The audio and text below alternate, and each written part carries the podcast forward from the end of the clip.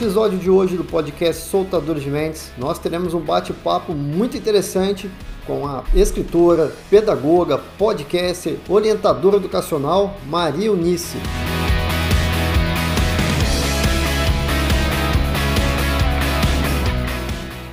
É um bate-papo sobre superação, sobre o sonhar das crianças na escola e ele aconteceu durante a live número 7 Soltadores de Mentes. E eu compartilho com você aqui no podcast Soltadores de Mentes.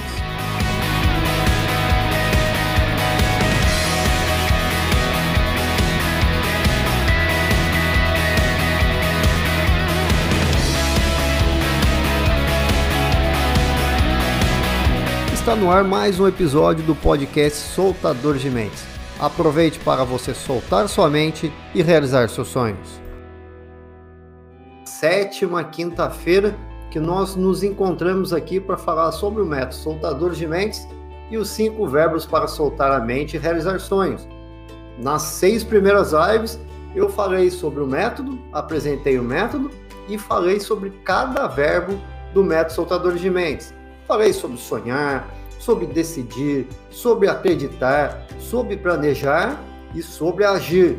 Quem assistiu a live da semana passada ou quem ouviu o episódio 6 do podcast Soltadores de Mentes sabe que o pior, que a pior inimiga para você realizar sonho ou alcançar os objetivos é a inércia. Como é que você passou essa semana?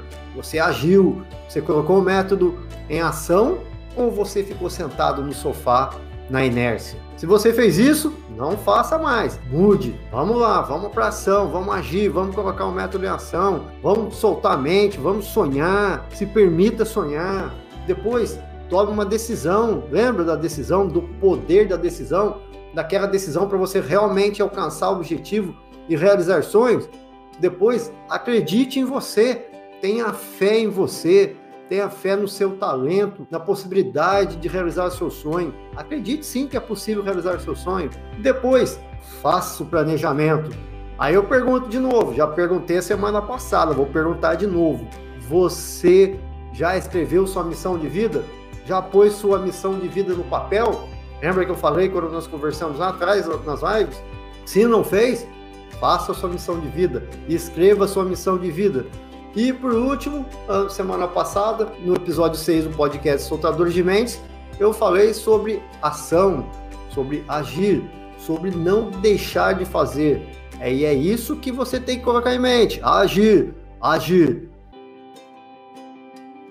Se nos outros programas eu estava sozinho falando sobre o método Soltadores de Mentes e os verbos, nesse programa estarei muito bem acompanhado pela Maria Eunice e hoje nós vamos começar a conversar, a fazer bate-papo com, com convidados. Deixa eu só relembrar uma coisinha para vocês.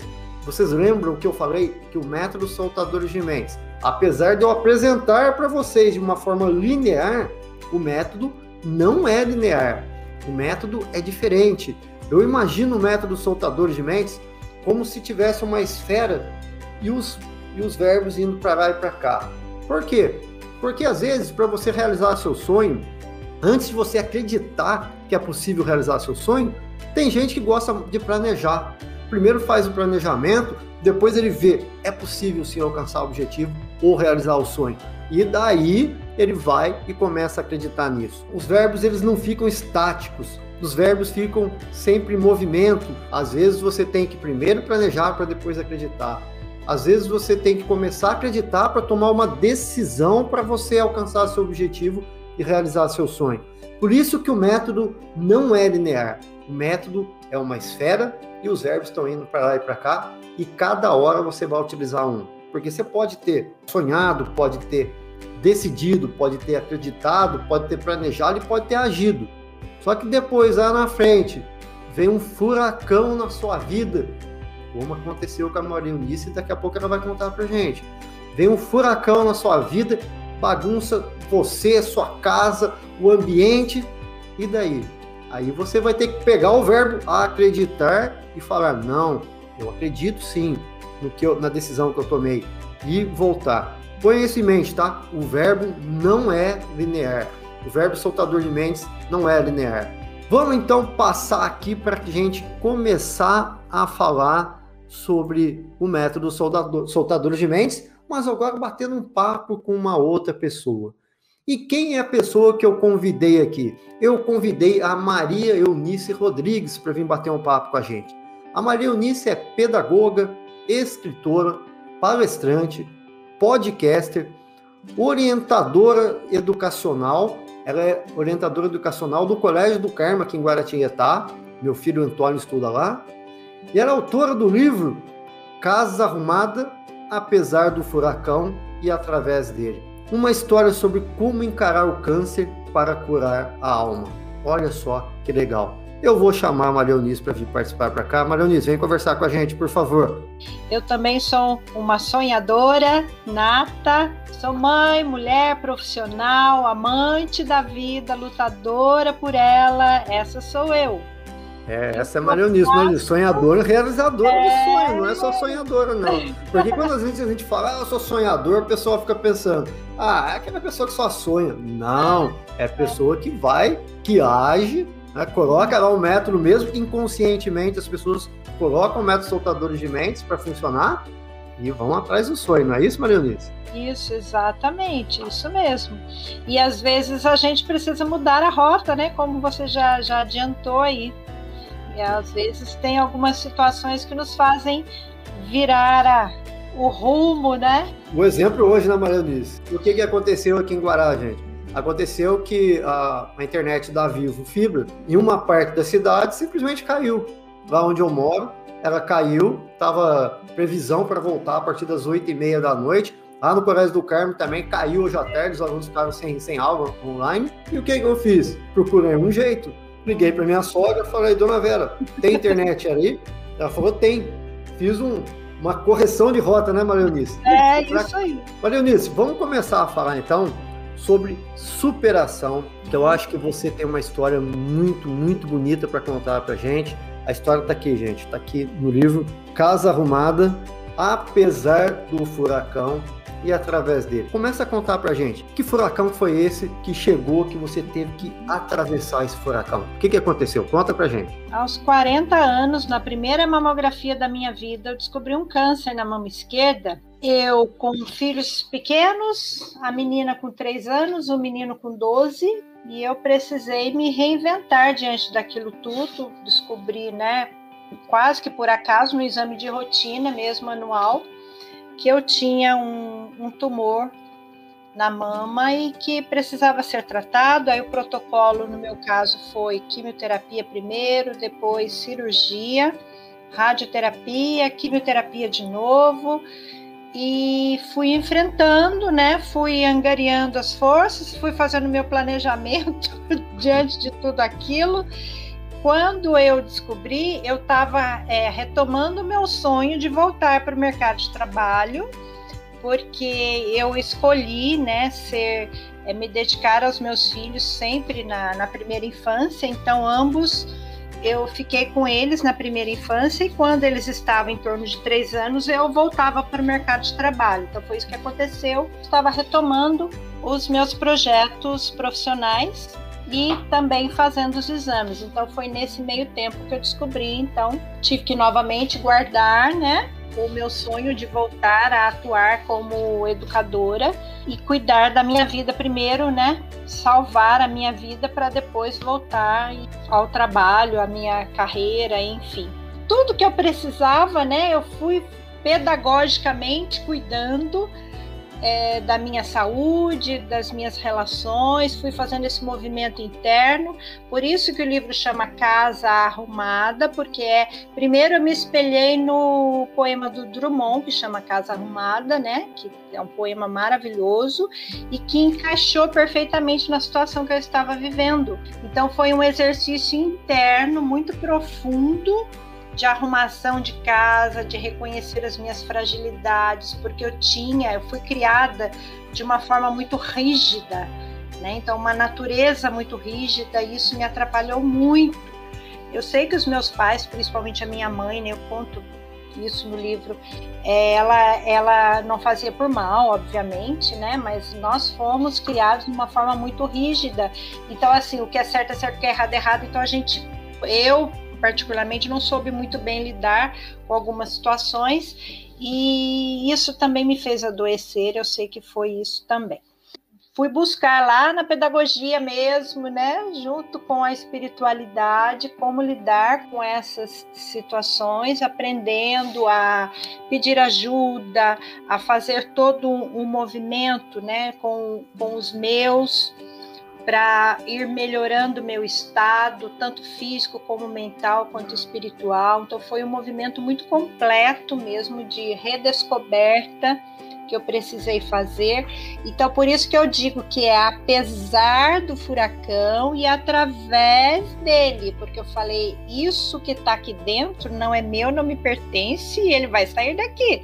Que eu arrumei a minha casa e agora quero ajudar, né? Sigo ajudando, inspirando outras pessoas a se arrumarem também. Marionis, a gente está falando do método soltadores de mente. Então, tem os verbos que a gente conversou uhum. aqui no você já conhece os verbos. Sim. E eu falo que eu gosto sempre de falar, de, lógico, eu falo de sonhar. Uhum. Mas existem algumas coisas que não são sonhos, são objetivos. Ninguém sonha em ter um câncer, lógico. Sim. Mas quando você tem o câncer, Daí você buscar cura passa a ser um objetivo que você Exato. tem. Qual o momento que você chegou para você mesma e tomou aquela decisão de poder que eu falo, que a gente toma para realizar sonho, para alcançar o uhum. objetivo? Como você acabou de dizer. Isso não é meu, eu vou botar para fora, vou enfrentar uhum. isso. Qual foi esse momento e foi difícil ou foi fácil tomar essa decisão? Olha, foi muito difícil, porque eu fui para fazer a biópsia, fui a São José dos Campos, retirei material para biópsia, e aí a espera de 21 dias parecia 21 anos. Aquilo estava me incomodando sobremaneira. Aí eu tive a sabedoria de já começar a pensar ali, se for, qual caminho que eu vou tomar. E aí, no momento que eu descobri, né, que a, veio o resultado, era isso mesmo, tá, beleza. Então agora eu vou criar essa estratégia junto com essa, com mais essa, com mais essa, e assim que eu vou, porque essa coisa não me pertence, ele vai sair daqui. Marinice, eu vou ler uma frase que você colocou no livro que eu, eu achei muito interessante. Depois eu vou falar por que eu achei interessante. Tá aqui, ah. tá lá no, no, no capítulo 9 a margem avante. Reza, mas não deixe de remar para a margem. É um provérbio russo. Hum. Por que, que eu achei que eu gostei muito disso, Marionice? Porque você uma pessoa de fé, uma, de fé religiosa, de fé católica, uhum. do livro, você se abraçou essa fé uhum. para conseguir vencer o que você, você uh, o seu desafio. Mas eu gostei desse capítulo do livro, por quê? Porque não adianta ter só fé. Não uhum. adianta eu chegar assim e ficar rezando e ficar, como eu falei aqui no começo, na inércia, sentado no sofá esperando. Não adianta. Você tem que ter fé, mas você tem que ir para a margem. Você tem é. que remar para a margem, você tem que nadar, você tem que agir, não é isso? Porque senão, só ter fé, daí você está esperando um milagre. Uhum. E quando você tem a fé e age, aí eu acho que você faz o milagre acontecer com ajuda espiritual, como você falou no seu livro. Você concorda comigo? É exatamente com essa ideia que eu escrevi isso, Marco. Por quê? Qual é a parte do milagre que me pertence? Eu vejo pessoas aí querendo coisas, poxa, mas Deus não me ouve, Deus não me atende, Deus não sei o quê. Mas o movimento que é preciso ela fazer, ela não faz. É semelhante àquele assim que é, quer emagrecer, mas aí entope a geladeira de pizza, de refrigerante, de não sei o quê, e fala: Oh meu Deus, mas o senhor não me deixa emagrecer. Ué. O senhor não me ajuda, né? É, o senhor não me ajuda, mas a parte do milagre tem a parte nossa, humana também, que a gente precisa fazer. Então você tem que reza, claro, reza sim, mas tem que remar, tem que fazer a sua parte. Não, eu concordo. Eu achei muito, eu gostei muito desse capítulo, gostei muito dessa frase, eu não conhecia, uhum. eu achei extraordinário. Primeiro do acreditar, de você ter fé em você uhum. e cada um pensa de um jeito. Eu já falei, tem gente que fala em Deus, tem gente que fala em espírito, Sim. tem gente que fala é, no universo. Se você não mostrar, olha, eu estou fazendo a minha parte, é? É, não vai adiantar. Muita gente que acha que é de mão única. Olha, Sim. eu vou sentar aqui, ó, resolve aí para mim. Uhum. Mas não é, não é, Mariana, Isso em tudo. Tanto é. para curar um câncer, para curar é. uma doença, para conseguir um emprego, para alcançar um objetivo e para realizar um sonho. Não é isso mesmo? A gente tem que remar, a gente tem que fazer nossa parte, não tem? É. Com certeza. É, eu achei assim, extraordinária essa parte do livro, sinceramente. E, de novo, volta, né? Como a gente estava falando agora há pouco no, nos bastidores, né? Qual é o tamanho do seu querer? Eu gosto sempre de jogar essa pergunta: qual é o tamanho do seu querer? Diante de um câncer, eu falei: epa, eu quero muito viver. Então, fui criando, né, como eu disse, as estratégias. Diante do outro sonho, né, algum sonho, alguma coisa que você quer, alguma iniciativa que você precisa tomar, coisas que você precisa resolver, é, desde coisas simples do dia a dia, mas espera lá, qual que é o tamanho do seu querer, do seu envolvimento nisso tudo? Faz muita diferença. Eu até dei um exemplo do meu pai, meu pai foi internado, minha mãe tinha morrido há pouco tempo, meu pai foi internado, estava com 30% de capacidade pulmonar.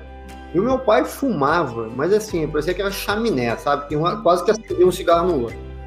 E na, quando ele foi para o hospital, a doutora Heloísa Bazarelli, que é minha amiga, atendeu e falou para mim que ele tinha que parar de fumar, senão ele ia morrer. Uhum. E eu achei que não ia acontecer isso nunca. Para minha surpresa, meu pai tomou uma decisão por isso que eu falo do poder da decisão, do poder de você decidir para realizações. Ele falou: vou parar de fumar e parou. Parou de fumar. Então é muito interessante isso, que eu também concordo com você. Quando a gente não, não toma essa decisão, não fala, opa, câncer está aqui, eu vou batalhar. Uhum. Né? Vai batalhar. Você vai batalhar até o fim para vencer. Porque se a pessoa já chega primeiro, eu tô com câncer, ah, morri. Daí, o que, que vai acontecer? É todas as suas células vão trabalhar para você morrer. Tudo que está aí para combater o câncer vai acabar trabalhando contra é. você. É. Então, eu gostei muito, muito, muito dessa parte do seu livro.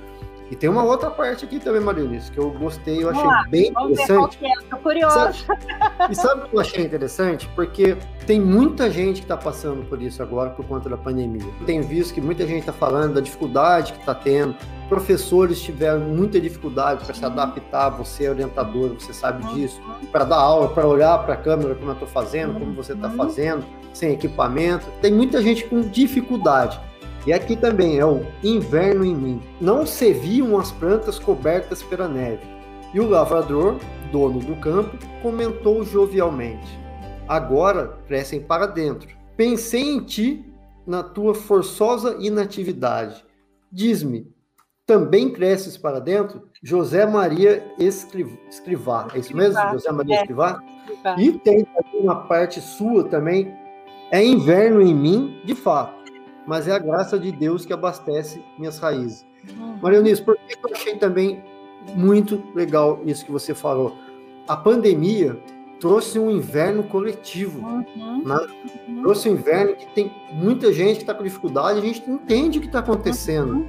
Uhum. Mas o que, que as pessoas têm que fazer? Você tem que fazer o quê? Adaptar-se.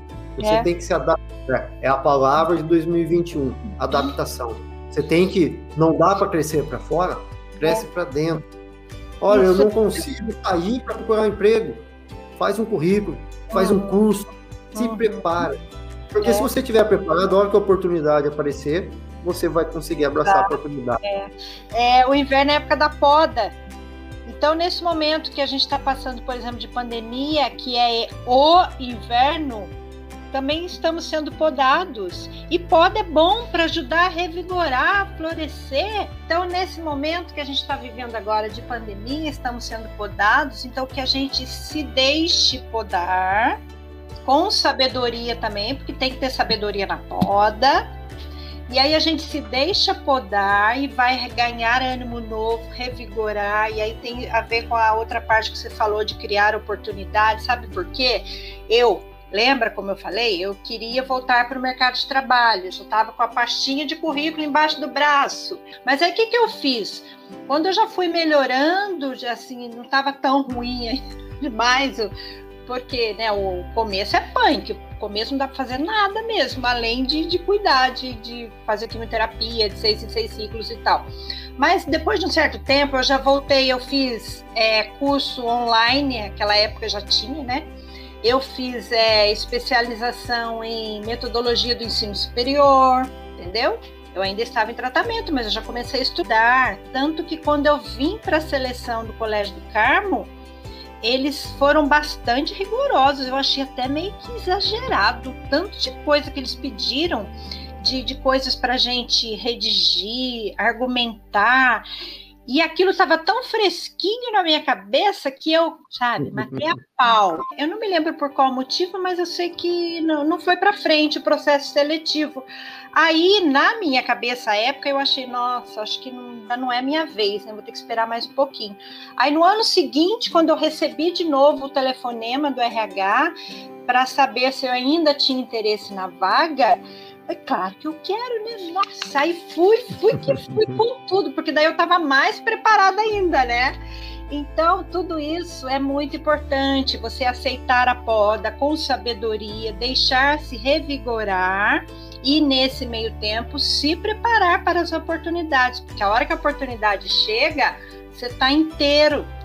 Né? Exatamente, Marionice. Por isso que eu gostei muito dessa, dessa fala, do seu livro, dessa parte da sua fala.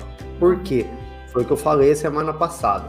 Se você não tiver preparado, a hora que acabar a pandemia, você for procurar emprego, tem gente que está se preparando. Sim. É verdade, Marina? Tem Sim. gente que está. Eu falo isso muito pro Antônio, tá? Antônio, meu filho.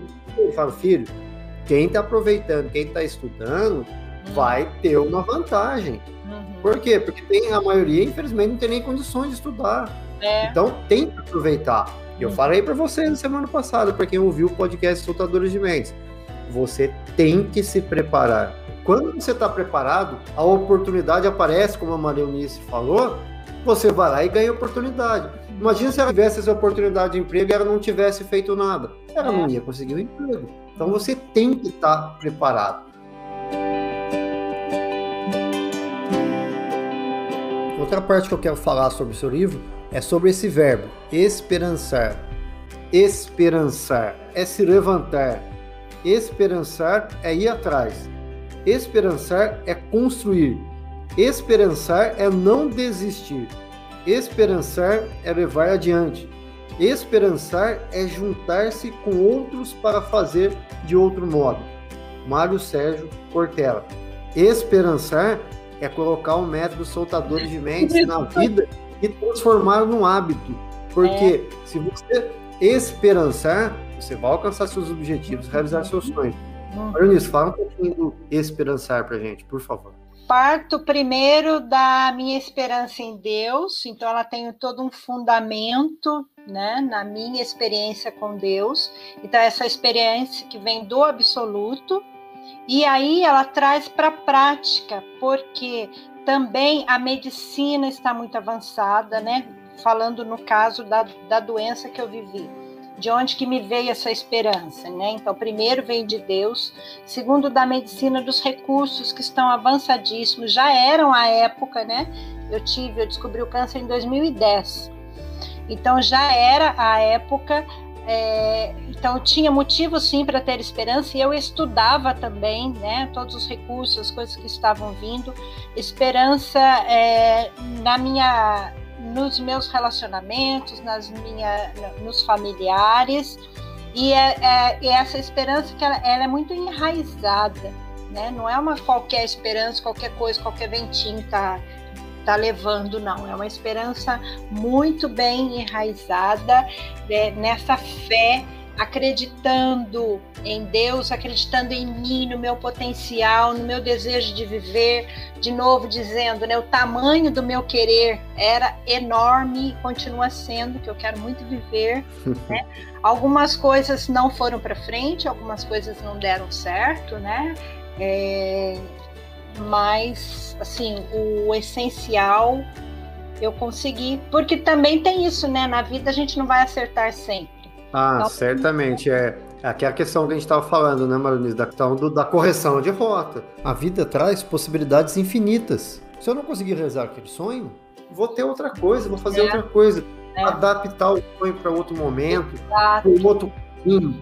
Porque o que não pode fazer é desesperançar, é. perder a esperança e se entregar. Porque se fizer isso, a energia ela nos ajuda a sair de uma doença, a entrar numa doença. É. Então, assim, do mesmo jeito que não tem plástica que devolva o brilho ao olhar opaco, também não há recurso que devolva a vida para quem não quiser viver, para quem não quiser colocar seus sonhos em prática. Pode ter é, as técnicas, né? Esse trabalho todo que o Marco faz, que é muito bom do método, mas pensa, reflita dentro de você como é que está o seu interior, o seu brilho no olho, né? Não, mas é verdade. Até foi uma, uma questão que me fizeram no questionário que eu pedi para as pessoas responderem, e eu ainda não achei a resposta perfeita, mas a pergunta foi: da onde você tira essa vontade, essa energia para realizar os seus sonhos? Fiquei pensando. Então ainda, ainda vou, vou amadurecer. Mas uma coisa eu posso falar: é uma energia que vem de dentro, isso eu tenho certeza. Vem de dentro, parece que vai queimando, e se você não puser, a energia não fizer, ela te queima, de alguma uhum. forma te queima. Se você acha que você não puser para fora, acaba comendo tudo por dentro, queimando tudo por dentro. É uma energia muito poderosa para você alcançar o objetivo, realizar sonhos. É, nisso. Eu o Diego fiz uma pergunta para você que eu vou colocar aqui para a gente ler. Olha, é, tem uma pergunta à professora Maria Eunice. Diante de todas as notícias desentupidas da pandemia, tantas mortes, tanto descaso do poder público, que tipo de receita a senhora recomenda para que as pessoas possam ressignificar e conduzir sua vida com bom humor nesses tempos? É uma ótima pergunta mesmo, viu? Ah, aí... eu tenho a minha receita assim, viu, Diego? Anota aí, ó. Eu vivo na pandemia, mas a pandemia não vive em mim. Isso aqui é um mantra. Eu sou boa de mantra, viu? É um mantra que eu uso, eu aprendi o ano passado assistindo Edu Lira, né, da Gerando Falcões. Nós tivemos um evento lá no colégio é, online e ele foi um dos palestrantes. E aí ele trouxe essa vivência, né, extrema pobreza que ele vivia, e a mãe dele dizia para ele e eles repetiam isso. Eu vivo na pobreza, mas a pobreza não vive em mim. Ah, na mesma hora eu liguei eu vou copiar Edu Lira, até já mandei para ele, ele sabe que eu copiei ele, tá? eu vivo na pandemia, mas a pandemia não vive em mim. Isso não significa que eu estou alheia a tudo que está acontecendo, não é isso. Mas assim, essas coisas ruins, eu não deixo que elas entrem em mim. Eu vivo na pandemia, mas a pandemia não vive em mim. Então precisa, eu, é, é, a minha receita, se eu posso dizer, seria essa, tá bom?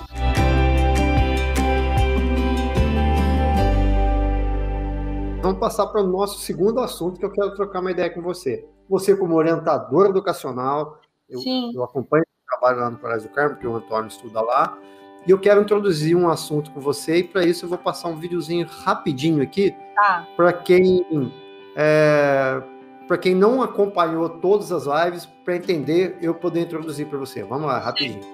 A professora chegou para os meus pais na minha frente e falou o seguinte: Olha, o Marco, filho de vocês, ele tem um problema de aprendizagem.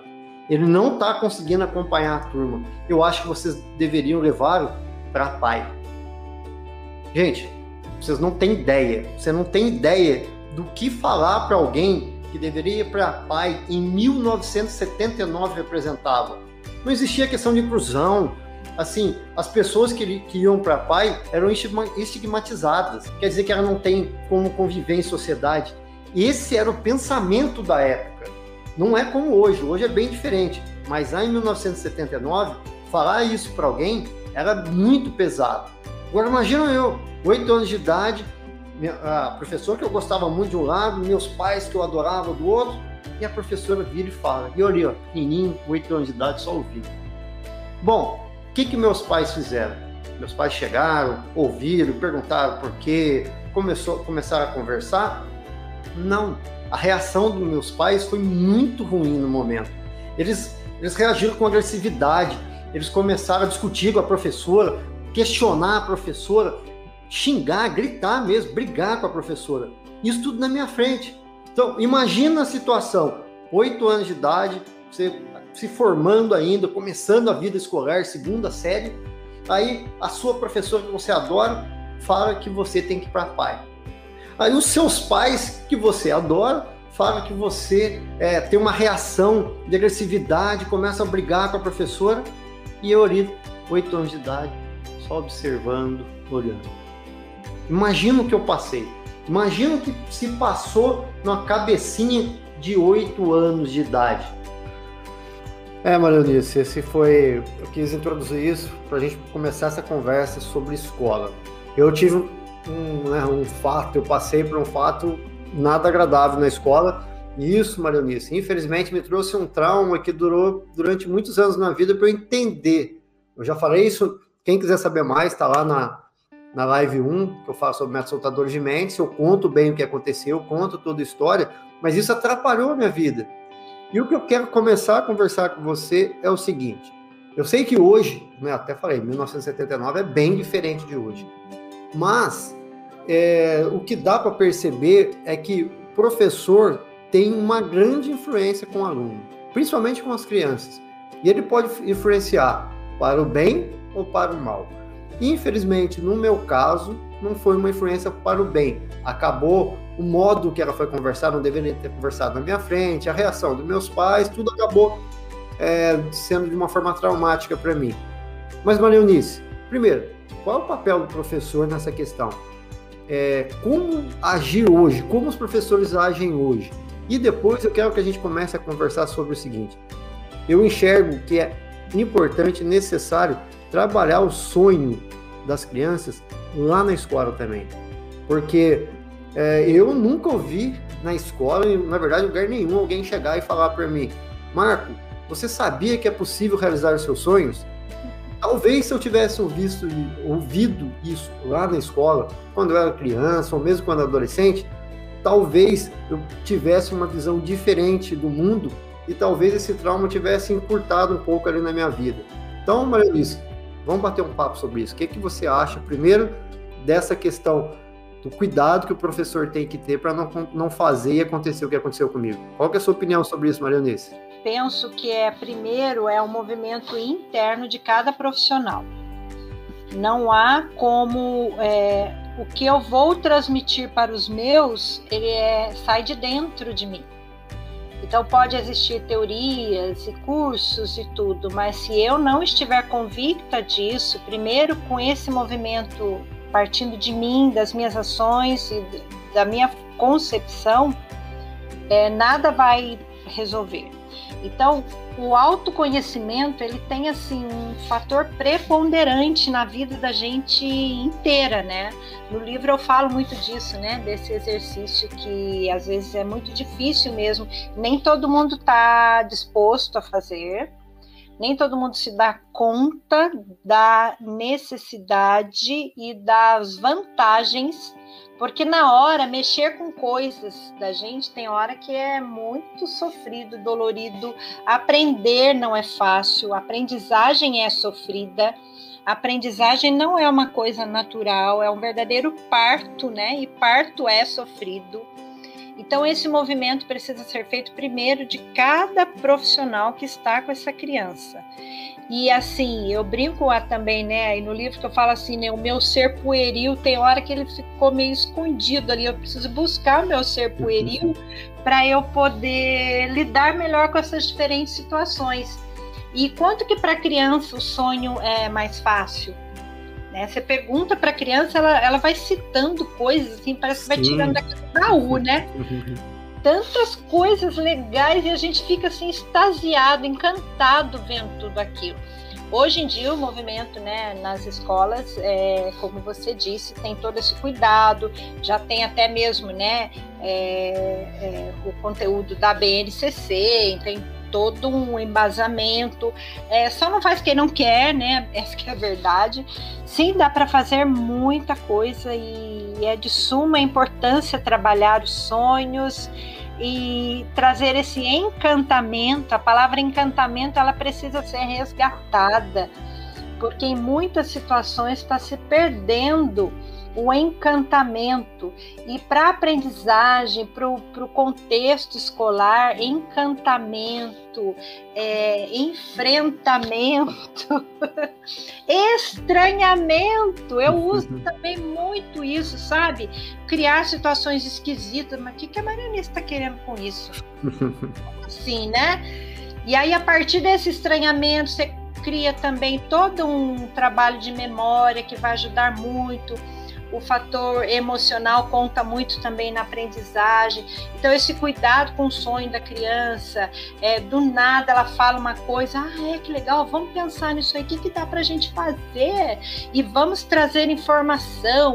Aí, com já com os maiores, né, eu faço um trabalho com eles também de, no, no Fundamental 2 para pensar nos sonhos, o que está projetando para o seu futuro, como que a gente pode realizar isso? Então a gente organiza atividades com, com planejamento, com tudo isso aí que você trabalha no, no método soltadores de mentes, só não tem esse nome, mas a gente procura também é, esse cuidado né, com os sonhos dos nossos adolescentes, que olha, já tem adolescente parece que assim tá meio anestesiado. Então a gente tem que trazer o encantamento, o estranhamento para que dê uma sacudida, para que eles sim percebam que tem muita coisa, muita energia dentro que pode ser colocada é, a favor deles mesmos, né, a favor da sociedade como um todo, porque depois sai do ensino médio nós vamos já entregando um futuro profissional para a sociedade. Então, aquele sonho que está lá, às vezes meio que adormecido. A gente precisa cuidar com todo carinho, fazer um afago no sonho, né? Eu me preocupo também bastante, é, principalmente acho que na escola pública, mais na escola pública do que na escola privada. Apesar que eu já vi vários exemplos também que isso é importante na escola privada. E o que que é? é quando a gente tenta despertar e trabalhar o sonhar do adolescente ou mesmo na criança, é, aliás, as palestras, uma das palestras mais gostosas que eu já dei foi para adolescentes, lá em Campo Jordão, foi um espetáculo. Eu gosto muito de falar sobre sonho para adolescentes, uhum. mas eu enxergo uma dificuldade. A dificuldade é falar para a criança, para o adolescente, mas não falar para os pais também. Porque tem, tem muito pai, eu estava até conversando em casa hoje, eu, a Estela, falando com o Antônio, e falando sobre isso, eu dei um exemplo de pai que chega para o filho, o filho fala que tem um sonho, ah, não vai fazer isso, não vai dar certo. Alguns pais até proíbem o filho de fazer, uhum. ficam inibindo o filho de correr atrás do sonho.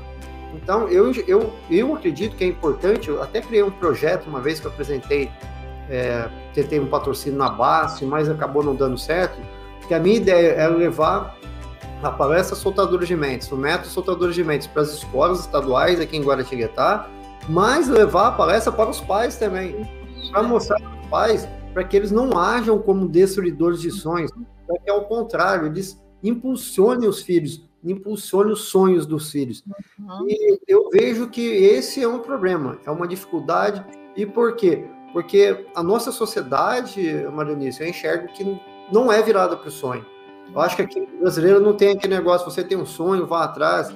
É, isso eu falo pelo, pelo, pelas palestras que eu dou, pelo que eu ouço nas palestras, o feedback que eu tenho, é, pelas leituras que eu faço, eu acredito que nós tínhamos que despertar mais o sonhar nas pessoas, é. principalmente nas crianças, mas não esquecer a questão dos pais. Você não, é. você não concorda comigo? Concordo, porque senão ficam os sabotadores, né? É, agora, eu converso muito com os pais, sabe, ô Marco? É, diante disso, aproximem-se do interesse, aproxime seus filhos dos interesses deles. Porque às vezes os pais escutam também uma coisa que assim, na cabeça do pai aquilo é inadmissível.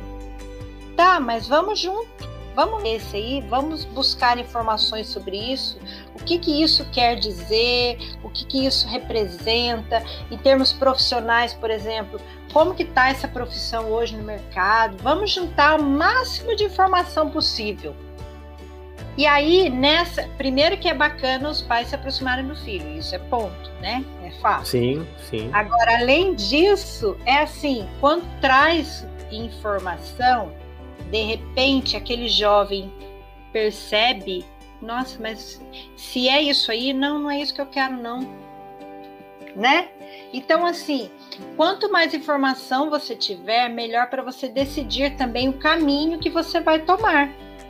E hoje em dia, por exemplo, né, tem até uma palestra que fala um, um, existe as pessoas que são multipotenciais. Então, ela pode ser, por exemplo, um psicólogo e construir, ser, é, fazer um, como é que fala? Um fabricante de violino, construir lá um, um instrumento musical, ou ela pode fazer N atividades. E de repente aquele outro que ele é especialista, então ele vai, de repente, seguir, né, falando em termos de carreira profissional, por exemplo, ele vai seguir algo assim mais determinado, né? ele vai ser especialista naquele assunto. E sim, os, os especialistas, os, os multipotenciais podem trabalhar juntos e muito bem. Marianice, eu falo também, já falei aqui, gosto de falar. Cada um tem seu talento. É. Não quer dizer, às vezes você tem um talento, você pode ter três ou quatro, você tem mais uhum. força. O que você tem que descobrir é qual é o seu talento. O seu talento pode ser Olha, eu, eu tenho dois filhos e eu falo para você, eles são diferentes. Uhum. São diferentes. O Antônio eu acho um pouco mais centrado, mais talvez é mais um, vamos dizer, não estou falando que é, mas vamos dizer, mais um especialista. Uhum. O Francisco é mais é, uma mente mais solta, mais criativa. E cada um tem seu jeito, cada um tem é. a sua característica. O que eles têm que fazer? Descobrir aonde colocar o talento deles. É. Eu acho que isso é um papel legal na escola.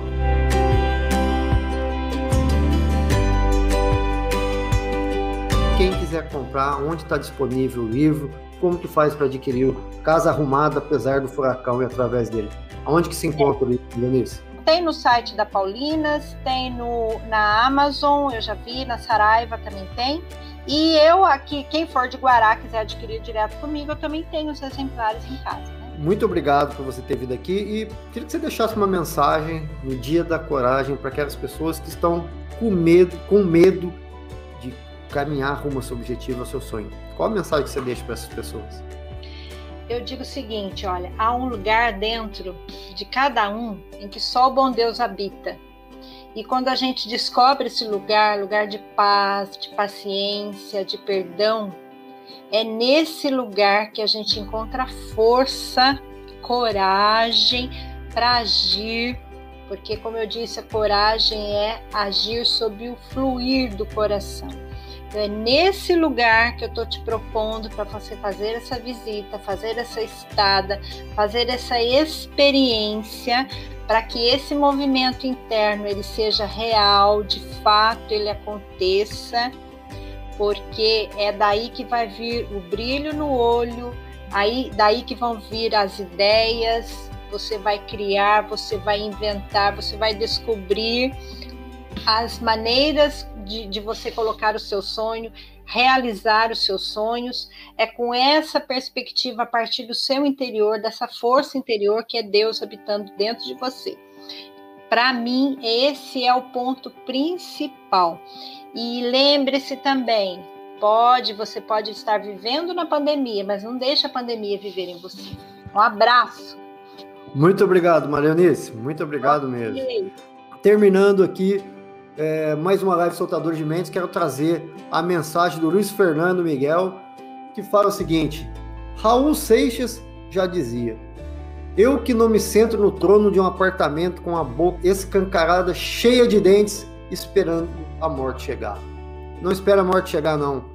Faça o seu caminho, faça a sua vida. Aproveite que hoje é o dia da coragem, tome coragem, pega aquela energia que está aí dentro de você e trilhe o seu caminho rumo ao seu objetivo e à realização dos seus sonhos.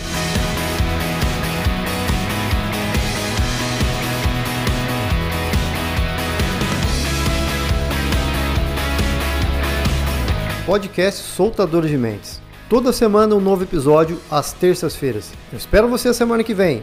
Até lá e grande abraço.